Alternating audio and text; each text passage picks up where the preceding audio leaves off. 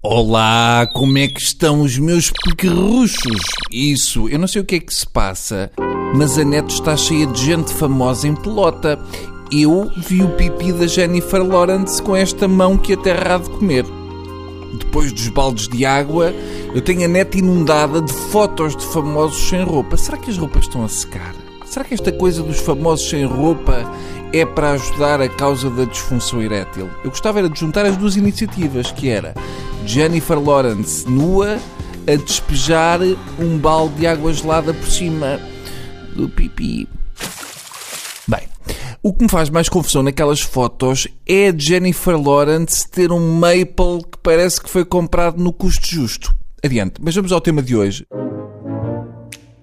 Eu sei que esta é uma semana de regresso e queremos temas leves e frescos, mas volta não volta, aqui no tubo perdemos algum tempo com o arquiteto Saraiva e com as suas crónicas no sol. Chamamos crónicas porque não podemos dizer outras coisas metem um pé em cima. As crónicas do arquiteto são como os acidentes de carro.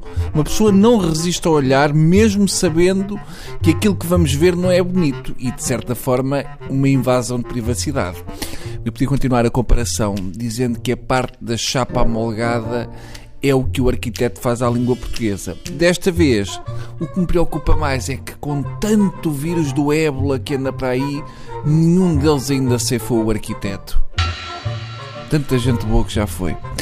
Desta vez o arquiteto vai mais longe e escreve uma crónica sobre uh, o falecido Emílio Rangel, intitulada Descansa em Paz, onde revela pormenores da vida íntima do falecido e conversas privadas. Ora, se o arquiteto Saraiva é especialista em reconhecer gays no elevador pela posição das pernas, eu sei reconhecer um canalhita pelo teor das crónicas. Ele topa que um jovem é gay pela roupa escura.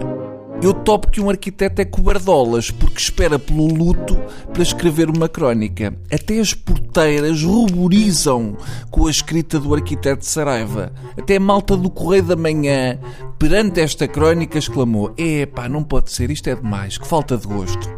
A crónica chama-se Descansa em Paz, como eu já disse, porque só agora é que o arquiteto Saraiva consegue escrever o que escreveu e dormir descansado sem medo de levar umas bengaladas. Eu não vou revelar aos ouvintes o que o arquiteto diz na crónica, porque estamos sem sacos de enjoo aqui na TSF, mas resumindo, o arquiteto aproveita o falecimento de Rangel para dizer o que não se atreveu a dizer quando estava vivo. Revela conversas e pormenores da vida íntima de Rangel e depois, no final, como é um anjo de algodão doce, ainda mete uma cunha ao seu amigo Deus para arranjar um lugar confortável para o homem. Porque o arquiteto é muito católico e, acima de tudo, acredita nas suas cunhas. Eu também vou meter uma grande cunha a Deus para o arquiteto ser comido por formigas, mas vivo, que o senhor o barra com tule creme e depois o deixa em Monsanto. O arquiteto Saraiva é assim uma espécie de Mr. Bean, mas em velhaco. É uma espécie de cascavel de peluche. É uma mistura do maluco da aldeia com o sórdido da cidade. Eu já aqui disse. E volto a repetir, o arquiteto Saraiva é a loja do chinês do preconceito e da surdidez, porque seja qual for, ele tem. Pode não ter em grande quantidade, mas tem o suficiente. Agora entrou na fase profanador de campas. Só espera que parta as unhas e não haja tesouras por perto. Até amanhã.